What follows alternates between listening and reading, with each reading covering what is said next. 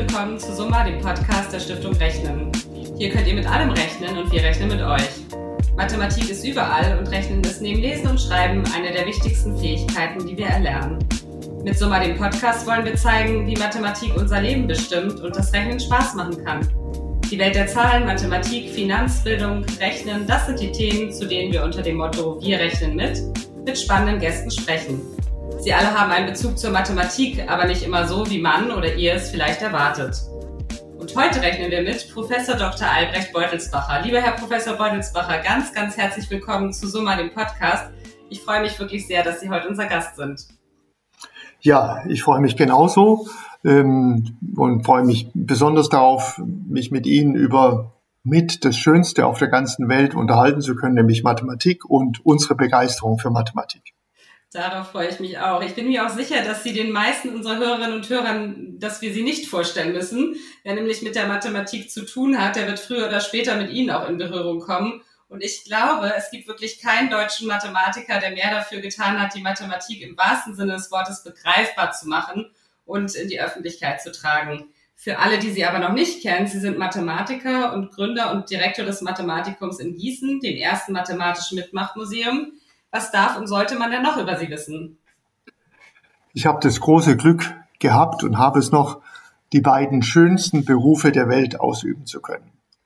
Eigentlich ist der schönste Beruf der Welt, Mathematikprofessor zu sein. Und das war ich mit Leib und Seele 30 Jahre lang, bis vor zwei Jahren. Und ähm, habe mich unglaublich in der Lehre engagiert, in der Forschung, aber insbesondere für die Studenten. Und es gibt nur einen Beruf, der noch besser ist. Das ist natürlich der Leiter des Mathematikums zu sein. Aber auch sonst äh, kommt natürlich vieles dazu. Ähm, ich freue mich besonders, äh, in der Stiftung Rechnen äh, im Beirat mitarbeiten zu können, bin auch in anderen Gremien tätig. Äh, und äh, nicht zuletzt ähm, ist es einfach auch eine große Leidenschaft von mir zu schreiben.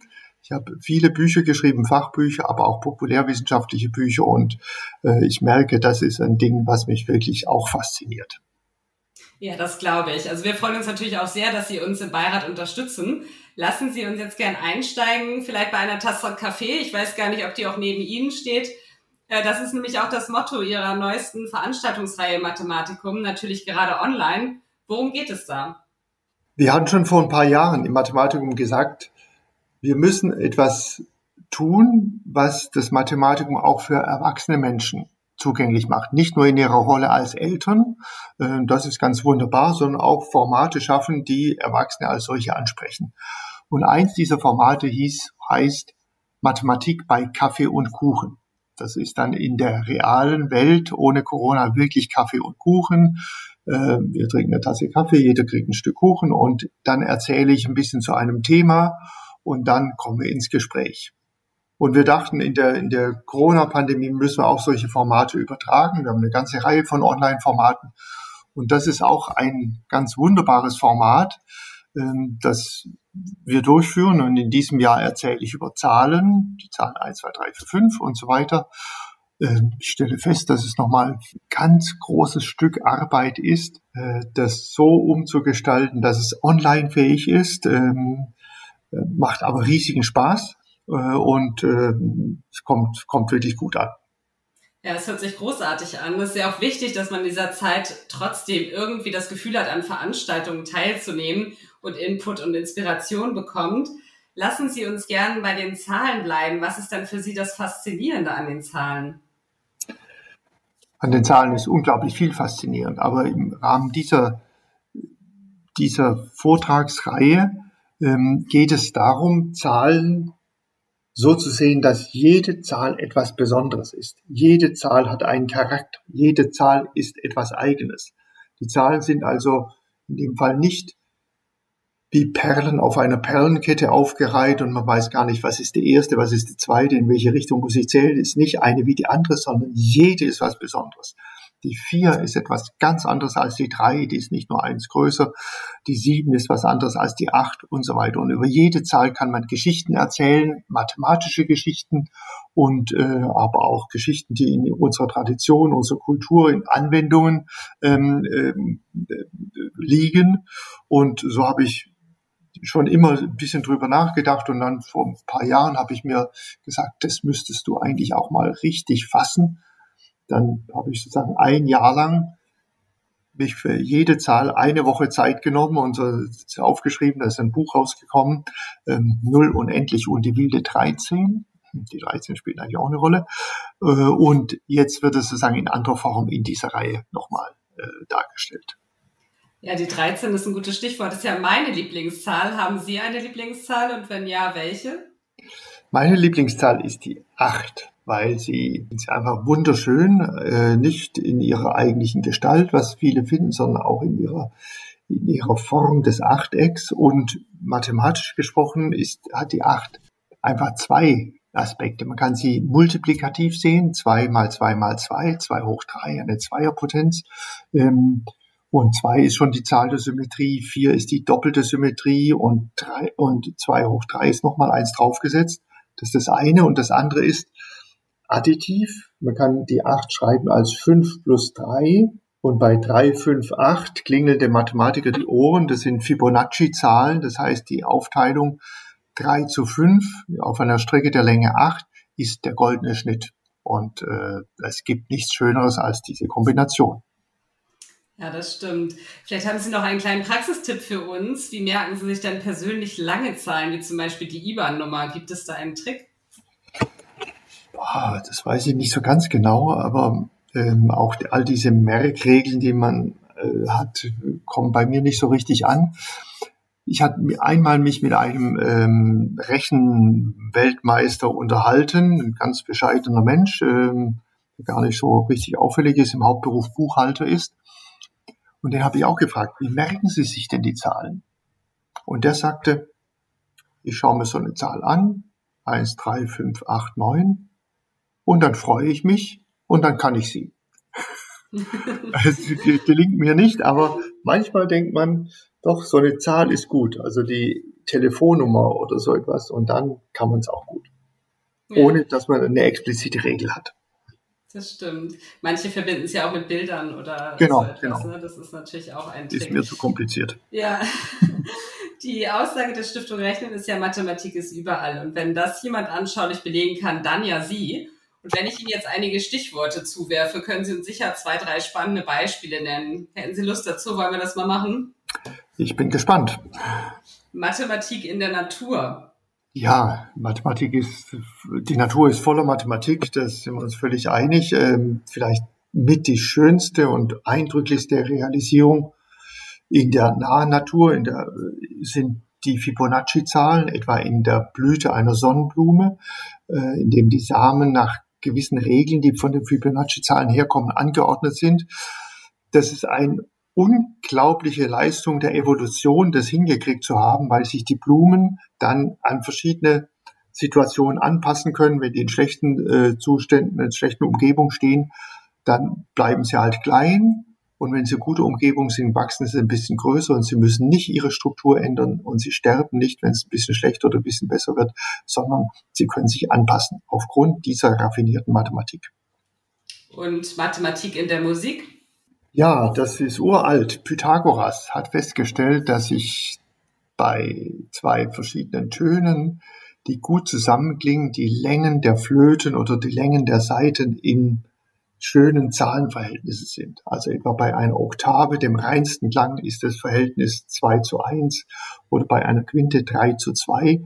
Und sie haben dieses unglaublich enge Beziehung zwischen Musik, also Emotionen, Gefühle äh, und Zahlen, die wir heute, damals vielleicht nicht, als nüchtern und objektiv ansehen würden. Sie haben das zusammengekriegt und waren dann überzeugt, alles ist Zahl.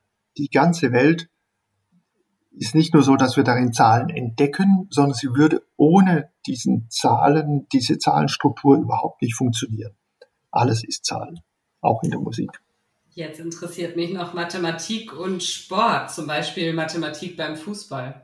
Auch da gibt es eine ganze Menge, aber natürlich das Schönste ist der Fußball selbst.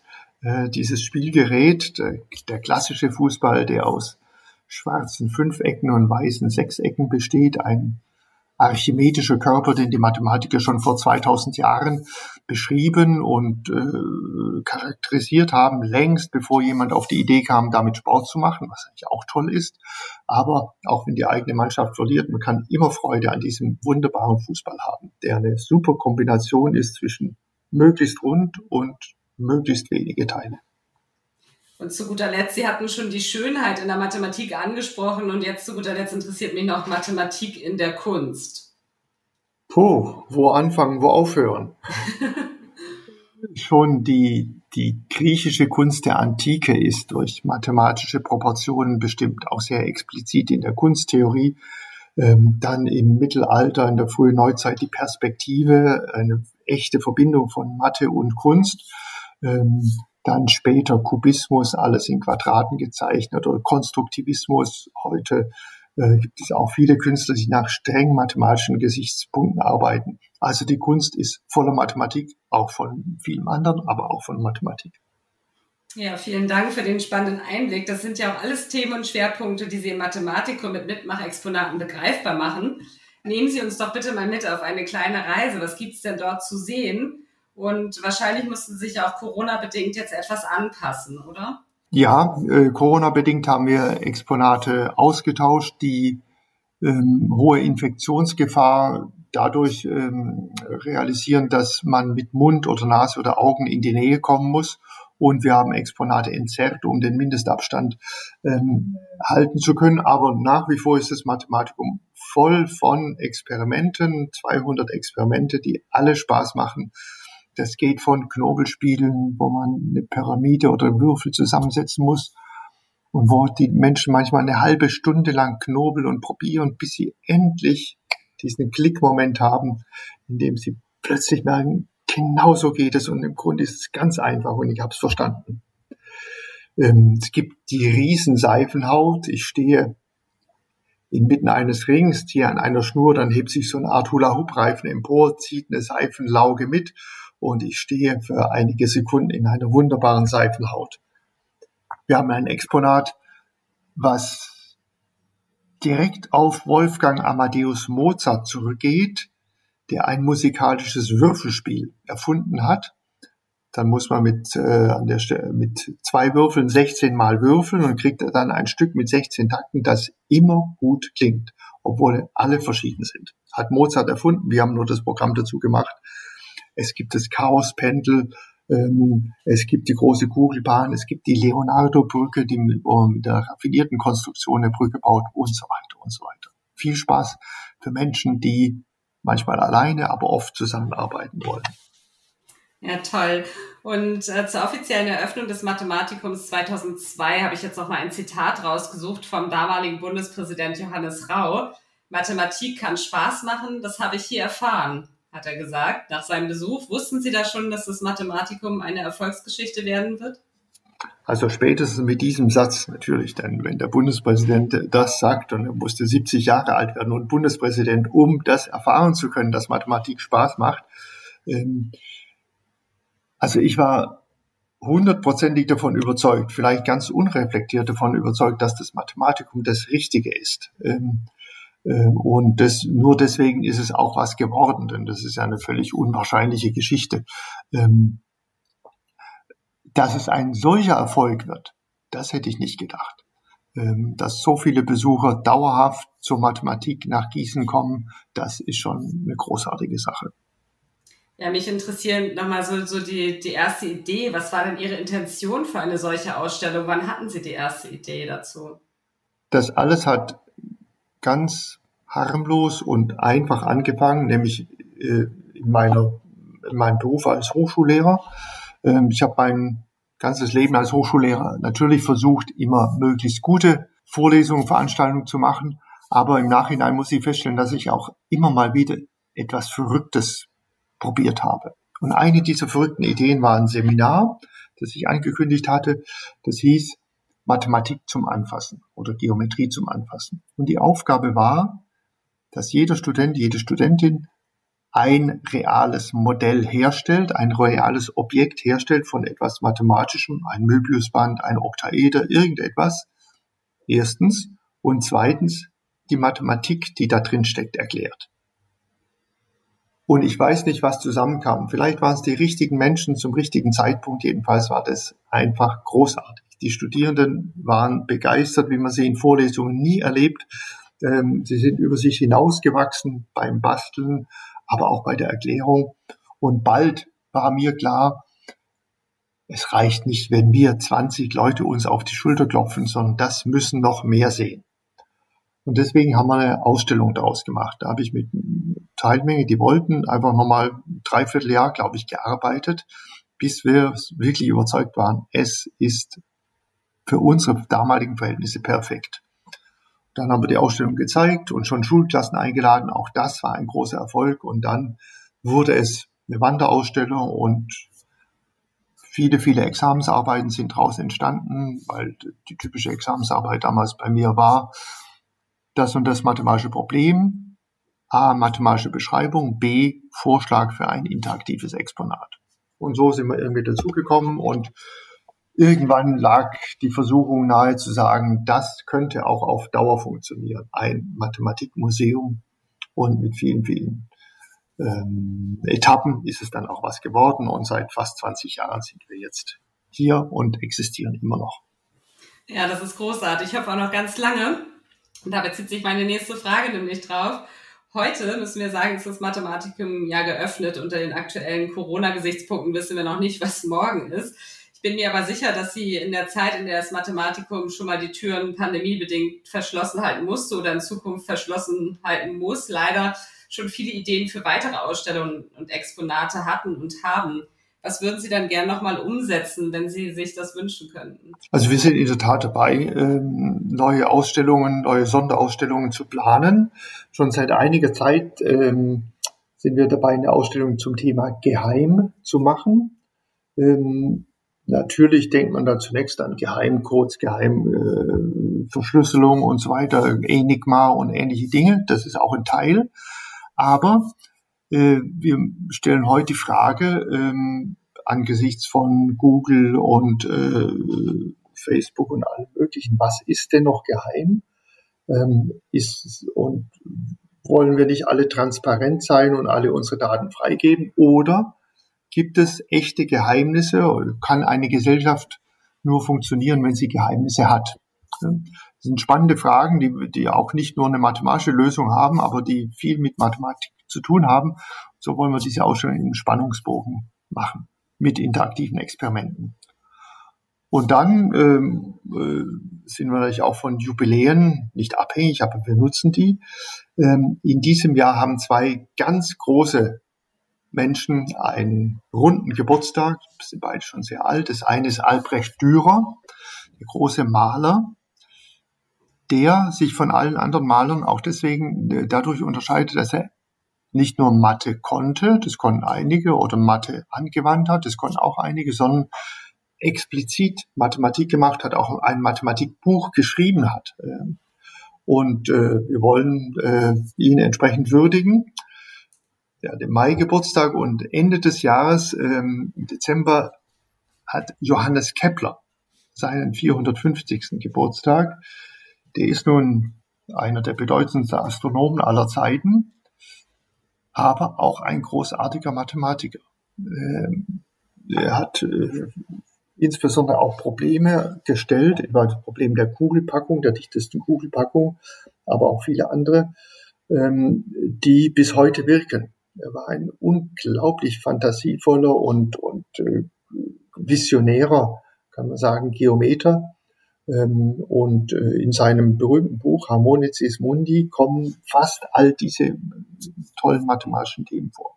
Auch den wollen wir entsprechend darstellen. Also es gibt viel zu tun und es gibt immer wieder was Neues. Ja, das klingt sehr, sehr spannend. Ich freue mich auf beide Herren, die Sie da ausstellen. Das ist, ist wirklich toll. Ich liebe ja auch den Dürerhasen, gerade jetzt so kurz vor Ostern. Ja. Ist er mir gerade wieder in, ins ähm, Bild gesprungen sozusagen. Haben Sie eigentlich ein Lieblingsexponat? Äh, und wenn ja, was ist das Besondere daran? Sie haben jetzt schon ein bisschen berichtet ähm, von Ihren Exponaten. Naja, das ist so wie mit den eigenen Kindern. Die sind alle verschieden, aber man hat sie alle lieb. so ist es auch mit den Exponaten. Jedes ist ja irgendwann in einer entscheidenden Phase durch meine Hände gegangen. Aber ähm, am liebsten sind wir schon die ganz, ganz einfachen Exponate, die ein riesiges Potenzial haben. Also irgend so eine Pyramide aus zwei Teilen, die man nur den richtigen Dreh haben muss. Dann ist sie zusammen und man kann da noch stundenlang, wenn man sie entsprechend anschaut, entsprechend hält, entsprechend auch mit dem äh, richtigen Blick drauf blickt, Mathe machen. Also das ist nicht nur das, der eine, die eine Sekunde, sondern es eine große Nachhaltigkeit das ist sozusagen äh, ein Zeichen für ein ziemlich gutes Exponat. Sie halten ja auch Mathematikvorlesungen für Kinder, zum Beispiel zu Themen wie Mathematik in der Natur oder Mathematik im Himmel oder am Himmel. Welche Rückmeldung bekommen Sie dann da von den Kleinsten? Also Kindervorlesung ist natürlich eine unglaublich spannende Sache. Ich weiß noch, meine erste Kindervorlesung ähm, ging um Geheimcodes. Ich war unglaublich gut vorbereitet äh, und äh, hatte Material und Manuskript und was weiß ich. Und dann kam ich rein und dann saßen da etwa 200 Kinder auf dem Boden vor mir und ich stand vorne und dann stellte ich eine Frage. Ich fragte nämlich, wer von euch kennt einen Geheimcode? Und dann gingen etwa 50 Arme nach oben und ich wusste, du kannst dein Manuskript vergessen, du musst dich jetzt mit dieser Situation auseinandersetzen. Da war ich wirklich schweißgebadet am Ende, aber es ging alles gut. Inzwischen habe ich, glaube ich, über 200 Kindervorlesungen gehalten, manchmal vor riesigem Publikum, viele, viele hundert, manchmal vor kleinen, 30, 40, ähm, alles toll. Und Kinder sind das kritischste Publikum überhaupt. Äh, bei Erwachsenen kann man immer wieder wenn eine Stelle nicht so gut funktioniert, die sind alle geduldig und warten. Bei Kindern, die fangen dann an, Papierflieger zu machen und ähnliche Dinge. Also man muss sie, das finde ich, einfach ernst nehmen. Es ist nicht, äh, dass ich Ihnen was äh, belehren bin, sondern ich gebe Ihnen die Möglichkeit, was auszuprobieren, ich versuche da möglichst viel Material, möglichst viele Experimente zu machen, bei denen die irgendwas machen können. Etwas halten, etwas messen, ähm, mal was genau anschauen, irgendwas an die Tafel kleben oder irgend sowas. Äh, und dann sind sie dabei und wenn, können äh, Äußerungen machen. Äh, manche haben Vermutungen für irgendwas, manche sagen äh, welche tollen Dinge.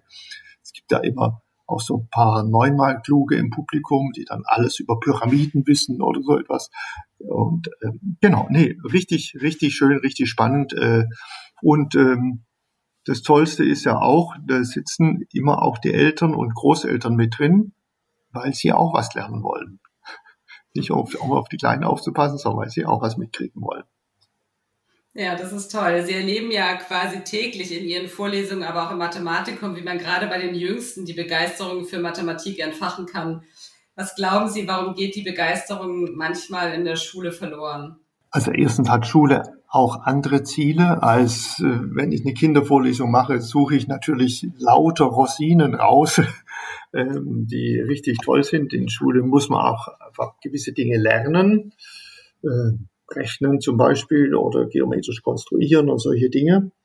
Ähm, aber ich denke, mindestens der traditionelle Mathematikunterricht ist nicht nur zu schnell in eine formale algorithmische Ebene gegangen, also hat Verfahren in den Vordergrund gestellt und nicht das Verständnis, sondern ist vor allem immer dort geblieben. Das ist sozusagen wie das gelobte Land, aus dem uns niemand mehr vertreiben soll. Ähm, Während ich glaube, es ist wichtig, also die mathematische Sprache ist unglaublich wichtig und ein unglaubliches, äh, eine unglaubliche kulturelle Errungenschaft, äh, mit dem wir die feinsten Verästelungen menschlichen Denkens noch erfassen können. Also richtig, richtig toll. Aber man muss Schülerinnen und Schülern, Studenten äh, immer wieder zeigen, was ist die die Haftung zur Realität. Welche Probleme können wir damit lösen? Was wissen wir jetzt mehr? Was nützt uns das? Und das passiert nicht automatisch, sondern das muss man explizit machen.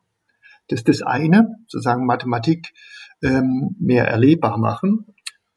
Und das andere glaube ich auch, dass man auch über Mathematik erzählen sollte. Ähm, Mathematik hat so eine spannende Geschichte mit so tollen Menschen.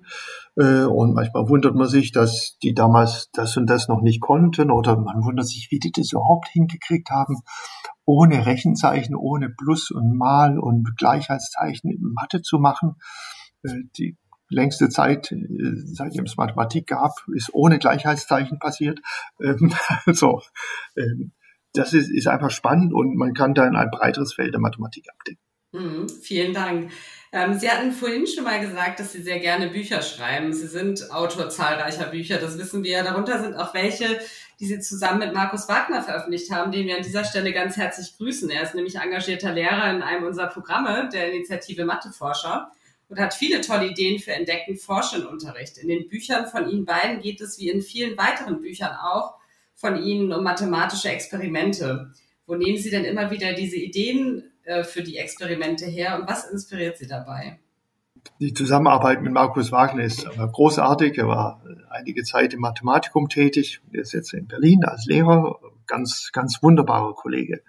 Ähm, wie kommt man auf Ideen? Schwierige Frage. Das ist ein kreativer Prozess. Ähm, eine Kombination ist zwischen ganz intensiver Beschäftigung mit der Sache, aber dann auch wieder Entspannung. Und was mir oft sehr hilft, ist das wirklich konsequente Einlassen auf die Zielgruppe. Also wenn ich was mit Kindern mache, dann frage ich mich immer, kannst du das noch einfacher darstellen, noch einfacher sagen? Und äh, das ist nicht nur für die Kinder gut, sondern auch für mich. Denn wenn ich es noch einfacher sage, habe ich ja den Kern dessen, um was es geht, noch besser herausgearbeitet und noch besser verstanden. Ähm, also darum geht es. Und dann wenn man sich mit, mit der Sache intensiv beschäftigt, ist ja der, der Geist so agil, so aufnahmefähig, äh, dass äh, einfach, wenn einem was begegnet, man sofort merkt, genau das ist ja so ein Ding, was du jetzt brauchen kannst. Geht jedem Menschen so, wenn er sich mit einer Sache beschäftigt, findet er im Alltag oder beim Stöbern im, im Internet oder in Büchern irgendwas und man fragt sich, systematisch wäre es da nie drauf gekommen. Und plötzlich ist es da und du hast es. Ja, toll. Ähm, vielleicht an dieser Stelle ein Hinweis, dass es auf der Seite des Mathematikums ja auch viele Experimente für zu Hause gibt. Da kann man sich ganz, ganz viele spannende Anregungen holen. Fallen Ihnen jetzt spontan ein oder zwei Experimente ein, die Familien ganz leicht umsetzen können? Also neben den ähm, Experimenten für zu Hause auf der Seite, die Sie vielleicht am nächsten Wochenende oder auch in den bestehenden Oster, in den bevorstehenden Osterferien umsetzen können? Ich erzähle Ihnen ein Experiment und vielleicht noch eine, eine Sache, die Sie so machen können. Das Experiment geht so. Man nimmt zwei Papierstreifen nimmt den einen Papierstreifen und klebt ihn zusammen, sodass es einen Ring ergibt. Mit dem zweiten Streifen macht man genau das Gleiche und dann fängt man eigentlich automatisch an, mit diesen beiden Ringen zu spielen. Kann man verschiedene Dinge machen. Man kann zum Beispiel eine Acht machen.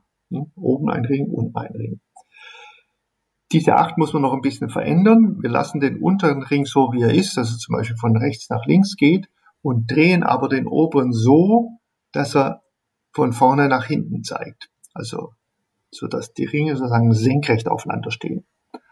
So klebt man die Ringe aneinander und zwar so, dass sie richtig gut kleben, nicht nur ein kleines Stückchen, sondern auf der ganzen Kontaktfläche kleben die zusammen. Und dann beginnt das eigentliche Experiment. Wir nehmen eine Schere und schneiden zunächst den einen Ring, den ersten Ring in der Mitte durch längs in der Mitte durch, den ganzen Ring entlang über die Kontaktstelle hinweg, bis wir wieder am Ende sind und schneiden auch durch. Da passiert schon was Interessantes. Ich verrate nicht was. Und dann nehmen wir den zweiten Ring, das, was vom zweiten Ring übrig geblieben ist, und schneiden auch den in der Mitte durch. Und da passiert etwas noch Interessanteres, noch Lustigeres.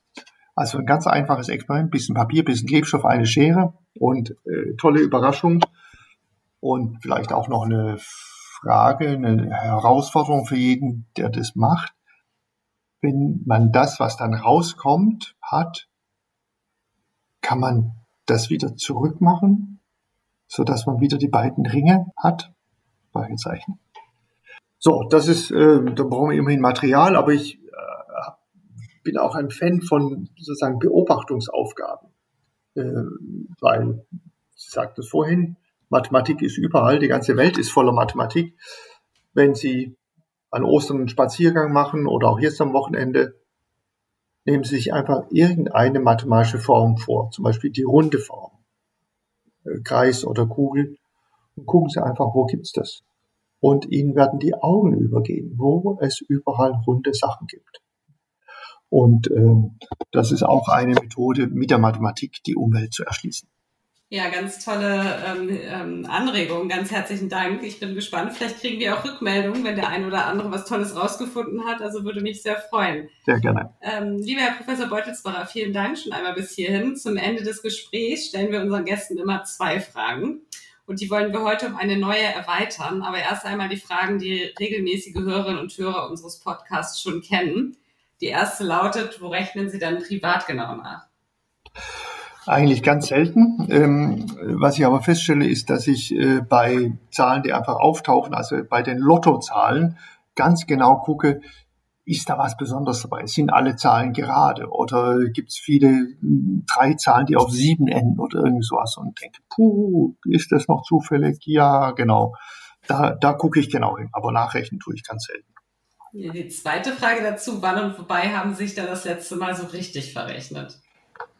Ähm, also das ist schon ein bisschen her, nämlich in der Zeit, als das Mathematikum noch richtig geöffnet hatte und wir auch Einnahmen haben. Wir haben nach wie vor eine Barkasse. Die meisten Leute bezahlen bar. Das heißt, es entsteht Bargeld, das wir am Ende des Tages äh, zur Bank bringen.